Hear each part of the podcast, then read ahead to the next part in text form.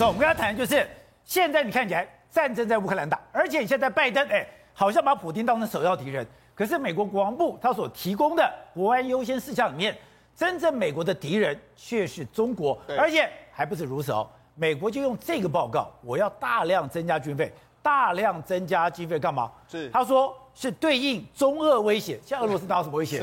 是对应中国威胁，没错。是在二十八号的时候，美国国防部对美国的国会提交说，哎，我们要怎么运用这个预算的时候，一个特别的报告书。这个报告书里面讲到美国未来的国安的这个威胁，他就直接点名的非常清楚。其实四点里面，你看，包括说捍卫捍卫美国啦，应对中国日益增加的这个多域威胁，所以主要敌人，你看了四点之后，全部都是在针对中国，针对说，譬如说跟中国这个这个起冲突的时候，我们要在亚太区、印太地区击败中国。所以他，他用击败中国的，所以一定要打败他，击败打败他之后，所以呢，美国就说我们要增加国防军费，从这个之前的这个约莫这个今年的这个预算大概是八千一百三十亿美金，较去年成长百分之四。你说这个，而且他说重点在什么？研发什么？美国的这个远程的这个核核导弹的这个武库，那这些飞弹可以从轰炸机、陆基发射，还有这个潜舰发射。所以显然，他也要增加他的核打击的这个能力。那核打击能力，要增加远程核打击能力。那核打击能力要针对谁？当然是针对可能来自于中国跟俄罗斯，特别是中国的威胁。你说，那现在美国已经把中国视为是未来潜在的最重要的敌人之一。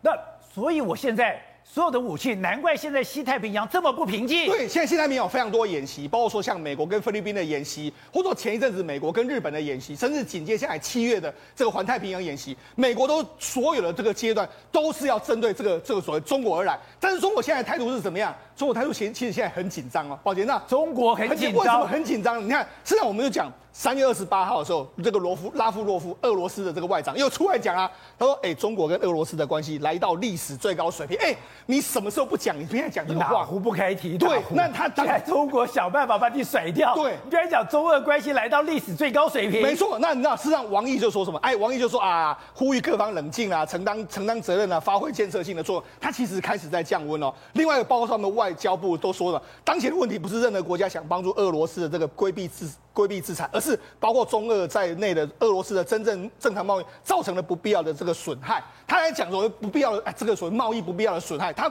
讲到他没有说我要对俄罗斯制裁啊，但是你知道，事实上最近一段时间你知道吗？美国美国在观察什么？美国在观察你住在俄住在华盛顿或是住在美国的所有官员。你知道他们现在在干什么吗？中国官员现在开始在国会、在财政部、在各个厅各个部会里面打听什么？哎，美国怎么会对我们制裁？你们要怎么对我们制裁啊？他们要求说：“哎，而且中国已经发给这个华华盛顿所有的驻外的人，你要尽快去打听，你要怎么对我们制裁？实际上，现在美中国中国所有的驻外的使馆里面，他们都在探听美国的下一步到底会怎么做。进他们担心被制裁。对。”担心被制裁，就要知道说你要制裁俄罗斯哪些东西，而且这些制裁的东西的外溢到什么程度？那中国有没有牵扯在这里面？所以呢，事实上现在他为什么要调查这些？有人闻到了不一样味道。美国是认为说，中国准备要默默的跟俄罗斯切割开。美国是最近呢，他发起了一个调查。我们知道，其实拜登不是要搞所谓的太阳能清洁能源吗？那清洁能源，哎，最近很多这个中国的这个价格都非常便宜，于是他们就说。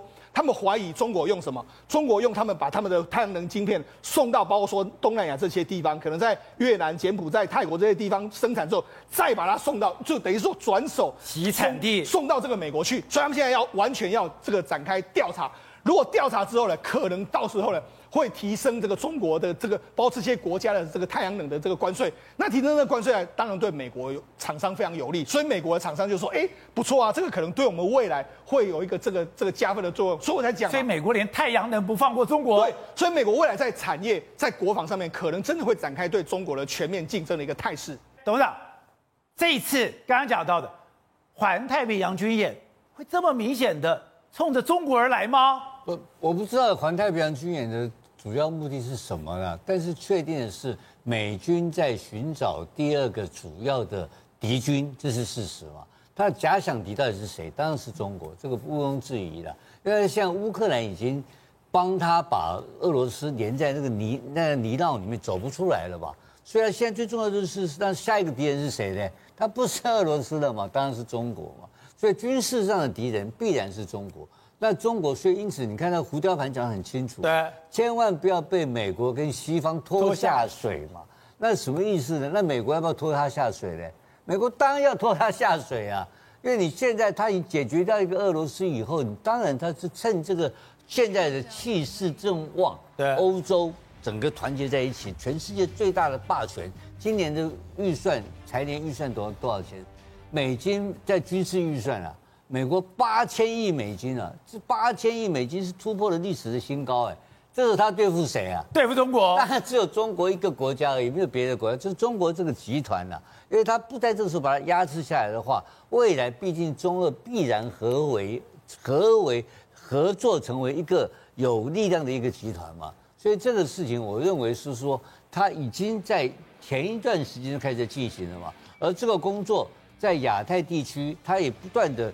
也在点出很，而且他的军方不断讲到说，台湾会是一个中国下一个攻击的目标。对，因为乌克兰这个例子会造成的一个一个不良的示范。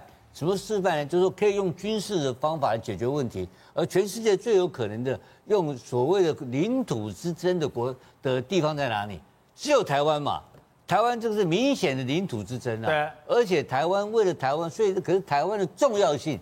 又是比起这个乌克兰要重要很多嘛，所以美国不可能把这个事情，所以因此不可能放放任这个事情发挥。因此，我认为说已经设定中国是他的下一个假想敌，对，这个是事实。而中国也知道，那怎么办呢？双方就角力嘛。在军事上而言啊，我认为中国不是对手了。现在在综合战力的竞赛当中来讲的话，美国还要出很大的力气，还继续在封锁。如果这一次美国可以把乌克兰的事件让这个中国套进来的话，那当然就获得极大的胜利了，因为他会得到谁？他会让欧洲跟所有世界主要的力量大国来一起来对付中国。这个对美国来讲的话是重要战略嘛。光美国单独去对付他的话，你看，你看到，你看到，在这个拜登在去这个欧洲开会之前的讲话态度，跟欧洲当地到了到了比利时、到了波兰的态度。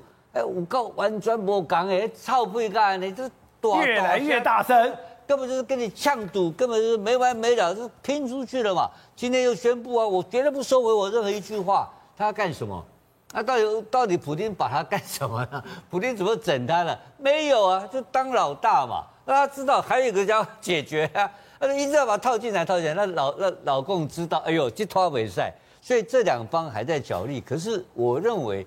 有可能会被套到，因为中国不可能不帮俄罗斯嘛，这是没有办法，非帮不可的嘛。而事实上，现在已经查出来，已经有透过很多方法，有偷偷过去了，哎，几百亿的美金已经输送过去了嘛。这个并没有停止，因为目前欧盟跟俄罗斯的这个油跟气的交易持续在进行，还是美金。对，它还是在那混在一起的，所以这个东西并不是一个完全清清楚楚的一个所谓的，就把它就把它就就隔离开的事情，因为这个国际贸易还在进行中，所以呢，我认为美军或是美国的高层的心态上，要如何把利用这个时间把这个中国拖下水，是对他最轻松的一个至终的战略。而且有一个发展是，现在亚洲很多国家不像菲律宾，像韩国。本来还有一点倒向中国，现在全部都过来了。那当然，这小国不用谈了，小国最投机，立刻，尤其菲律宾是最投机的。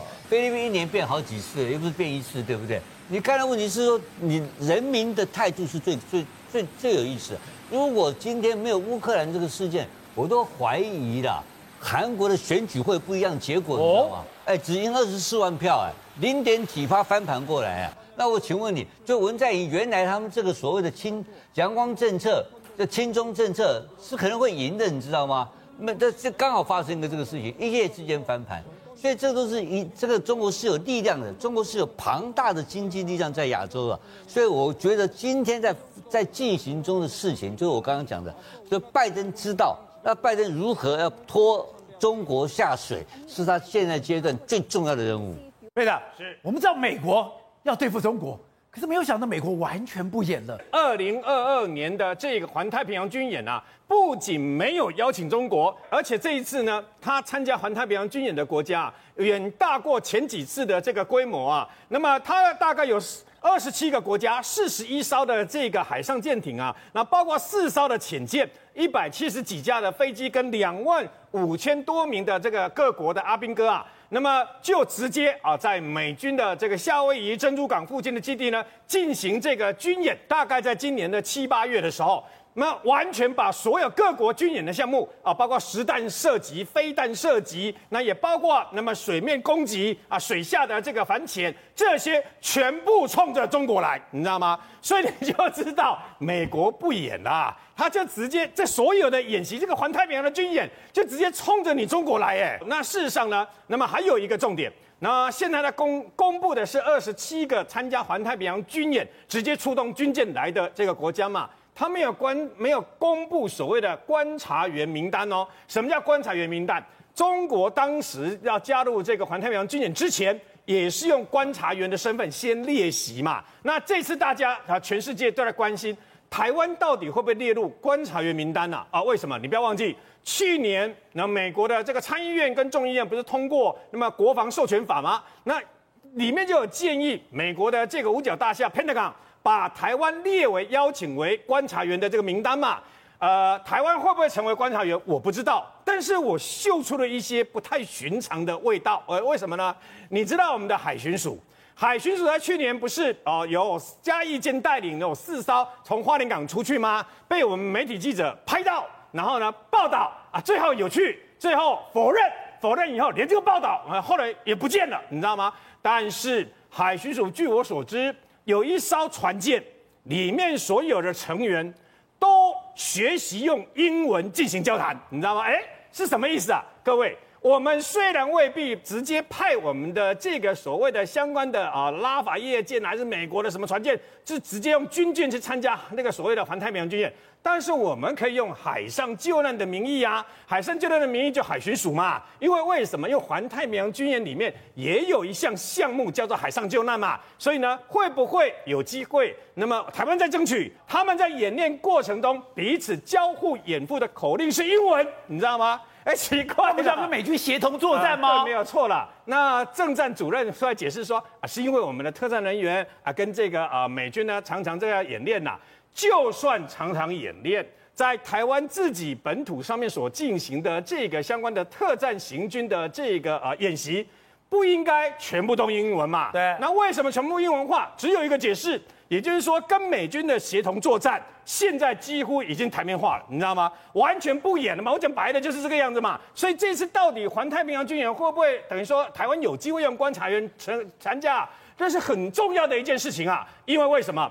美，因为现在俄罗斯一垮掉了，美军就上来了嘛。美军这两天立刻在阿拉斯加四十二架 F 三十五 A 地表最强，也一次出动最多的隐形战机，直接大象漫步给你看嘛。所以呢，这边俄罗斯在这个等于说，哦，欧洲乌克兰战场啊，在这个地方啊，那么战事失利，那么五年之内战力没不可能再恢复了。这一次美军却把所有的这个精力跟他的 power 全部在太平洋上面，还有包括在俄罗呃阿阿拉斯加这个上面，那你看，全世界的超强在这里，而他们的大家的太平洋所有的国家的集体要针对的敌人就叫中国。